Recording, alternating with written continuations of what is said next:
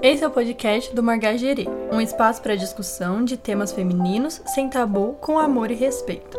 Abordando temas relacionados ao feminismo, à sexualidade e ao autoconhecimento. De duas flores, margarida e girassol, para todo um jardim de flores. Lembrando que esse episódio foi dividido em três partes: uma introdução e duas entrevistas. Esta é a primeira parte, a introdução. Sejam bem-vindos ao terceiro episódio do podcast Margagerê sobre identidade de gênero. É, aqui é a Carolina, ou Tatá, ou também a Margá, né? E eu falo de São Carlos. Oi, gente, aqui é a Vanessa, ou a Gerê, e eu tô falando de São Paulo. E o episódio de hoje a gente vai falar sobre é, a diferença entre sexo biológico, é, identidade de gênero, sexualidade. A gente vai discutir um pouco sobre a sigla LGBTQIA. E a gente também vai trazer alguns dados importantes, dados estatísticos. E, o melhor de tudo, a gente vai conversar com dois convidados maravilhosos, que é a Ângela Lopes e o Michel Carvalho. Depois a gente conversa um pouquinho com eles. Meu Deus, esse episódio vai ser incrível. Vocês estão todos preparados? Vamos lá, gente. Preparadíssima. Sim. Então, eu acho que primeiro é muito importante falar porque é importante a gente discutir esse tema aqui hoje, né? Então, a questão dos termos identidade de gênero, sexo biológico, orientação sexual ainda é utilizado de forma errada e também ainda gera muita confusão. Então a gente precisa entender que, primeiro, o sexo biológico é o sexo com o qual a gente nasceu. Então, é, diz respeito à nossa genitália. É, já a, o gênero, ele está vinculado às construções sociais. Ele vai diz, dizer respeito aos aspectos sociais que estão atribuídos ao sexo, seja o feminino, seja o masculino. Já a sexualidade, ela diz respeito à orientação sexual de uma pessoa. Então, isso significa que quais gêneros essa pessoa sente atração sexual ou romântica. Então, o gênero, a, grande diferença, né, que a Tata acabou de falar, é que o gênero é uma questão social, né, uma construção social, e o sexo biológico é uma coisa exatamente biológica, né, a gente nasce com aquilo. Então, são duas coisas que caminham juntas, né? E fazem parte da nossa construção como indivíduo. E isso resulta nessa questão da sexualidade, né? A nossa orientação sexual, é por quem, por qual gênero e, e sexo a gente vai se atrair. É importante a gente discutir isso porque tem muita confusão, né? Muita gente, né, a maioria, acho que todo mundo, em algum momento da vida, é, deve ter pensado: bom, nasci com um útero, com uma vagina, portanto sou uma mulher. Ou nasci com pênis e testículos, portanto sou um homem. E ao longo da vida a gente vai vendo que isso, não sei, não é tão verdade, né? Afinal, o que é ser mulher e o que é ser homem? O que é ser isso? então, assim, é, a gente vai vendo que é uma construção social, que a gente constrói o que é ser mulher, né? Simone de Beauvoir já falava, torna-se mulher, não se nasce mulher. Então é bem complexa essa questão, não tá, é, não é algo definido. Ah, você nasceu é, com um útero, com uma vagina, você vai ser mulher, ou você nasceu com pênis e, e testículos, você vai ser homem. Então é isso que a gente queria levantar aqui, né, sobre essa questão do papel de gênero, que é entre aspas, imposta pela nossa sociedade de acordo com o sexo que a gente nasce, né? Ah, você nasceu, é, entre aspas, mulher, então você vai cuidar da casa, então você é uma pessoa, entre aspas, mais sensível, e você vai ter que andar de cabelo comprido, vai ter que usar mais saia, vai ter que usar maquiagem, então, assim, você encaixa aquele indivíduo que nasceu com um útero numa caixinha de ser mulher. E ser mulher, de acordo com a nossa sociedade, tem vários pré-requisitos. Mesma coisa o homem. Então, é, segundo a nossa queridíssima Rita Von Hunt, ela fala muito sobre a questão da teoria queer, né? Que é justamente isso. Essa teoria, ela surgiu no final dos anos 80.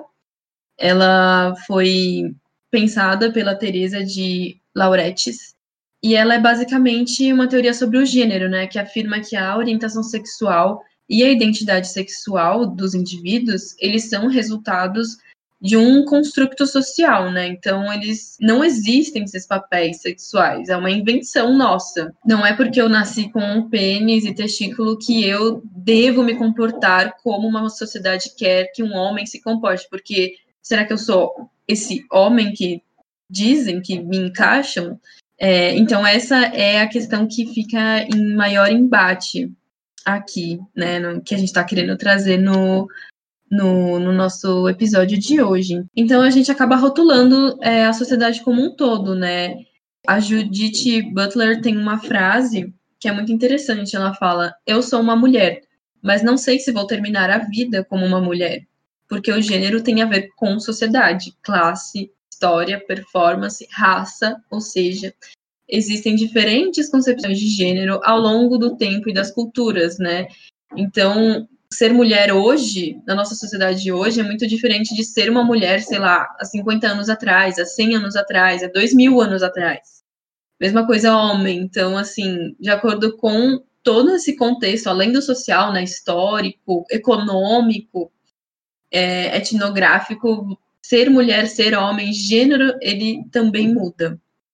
Só complementando que é exatamente isso. Então, a gente nascer com uma genitália, né, que a gente chama de sexo biológico, não, é, não quer dizer necessariamente que a gente vai se identificar com essa genitália com a qual a gente nasceu.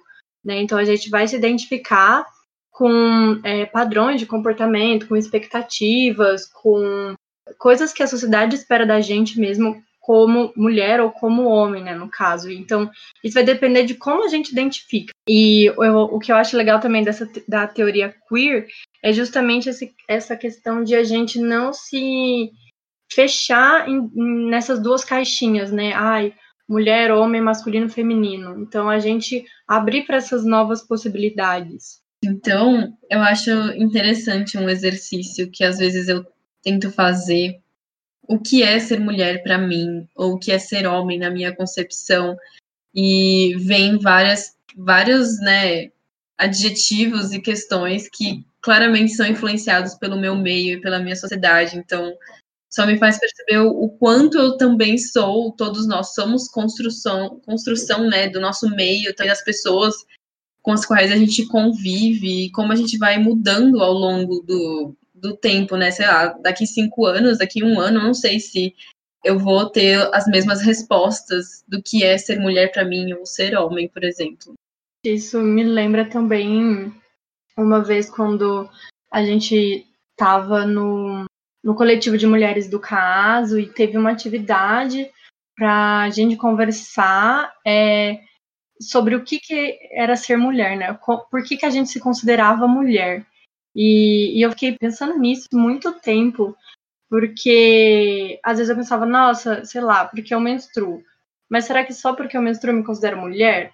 Ai, porque talvez eu me aplico em questões que a sociedade rotula como mulher, né? Então, na verdade, é uma, é uma discussão muito complexa e muito, acho, acho que abrangente também, né? É, nessa ideia de, de a gente não se fechar em caixinhas, é, eu acho muito bonito uma coisa que a Rita Von Hunt fala, que é que o objetivo da luta é que a gente não encerre as nossas possibilidades humanas, né? Ou seja, que o movimento identitário ele não serve para nada se ele cria novas prisões.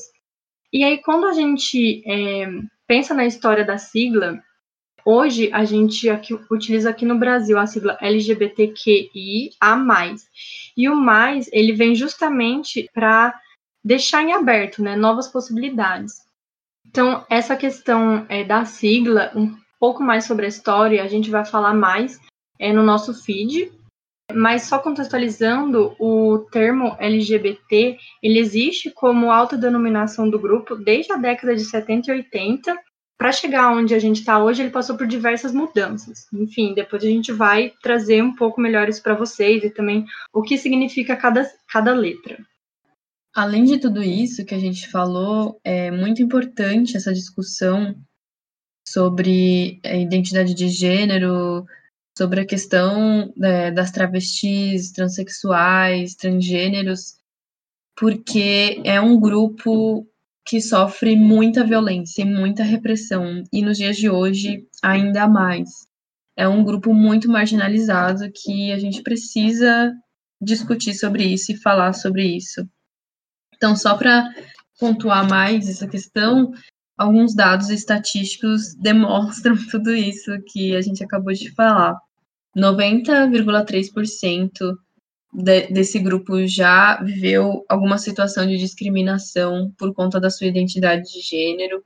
74,2% já sofreu assédio verbal, 69,4% já sofreu exclusão de atividades familiares e 56,5% agressão física. Então, o ambiente familiar, ele realmente também reprime, né? O ambiente que a gente deveria ser acolhido e entendido, compreendido, é um dos que mais reprime também. Em 2020, é, no meio da pandemia, a taxa de desemprego é, da população trans foi de 21,6%. Cerca de 90% dessa população utiliza a prostituição como fonte de renda, segundo a Associação Nacional de Travestis e Transsexuais, a ANTRA. Além disso, a pandemia né, e a quarentena também dificulta muito o exercício dessa profissão, desse trabalho. Então, a associação, a ANTRA, ela produziu uma cartilha de dicas para travestis e mulheres trans profissionais do sexo em tempos de Covid-19. Nessas cartilhas, ela é, tem instruções como uso de máscara, luvas, não receber clientes em casa, e também sobre o fornecimento de trabalhos virtuais, como o striptease online. Eu acho importante falar sobre isso, é, dessa questão que 90% dessa população exerce a, a prostituição. Não por escolha, né? Não é uma opção, mas no caso eles não têm outra escolha, né? Porque eles não, não estão sendo empregados no, no mercado de trabalho. Exatamente, questões como diferença da aparência com os próprios dados, né, o RG, nome. Então, existe muito preconceito, as pessoas não não empregam mesmo. Então, o que sobra, o que resta é essa população que é marginalizada viver, ter a fonte de renda, a prostituição. Então, essa é uma questão bem, bem importante de ser falada. Ai, é, é bem triste. Sim, é muito triste. É. Essa realidade é muito, muito triste. É bem triste e preocupante mesmo. Então, eu espero que todo mundo que esteja escutando pare alguns minutos do seu dia e reflita sobre isso e realmente mude a sua perspectiva, né, as suas ações, enfim, porque Acho que todo. É, cai de novo naquela questão. Todo mundo tem a obrigação de, enfim, né? Tomar uma atitude. Somos todos humanos, né? Ai, exato. E para complementar tudo isso que a gente falou e agregar muito mais, né, na verdade, a gente vai conversar com nossos convidados incríveis aqui que aceitaram sentar com a gente, conversar. Agradeço imensamente a eles você acabou de ouvir o podcast de introdução sobre o tema identidade de gênero, com produção, edição e finalização de Carolina Marangoni e Vanessa Rod. Você pode nos encontrar no Instagram com margagerê, tudo minúsculo e sem acento. Também estamos com o podcast no SoundCloud, Spotify, Apple Podcast e no YouTube também. A gente te espera na segunda parte desse episódio, onde entrevistamos a incrível ativista travesti Angela Lopes. Corre lá para ouvir que tá muito boa essa conversa.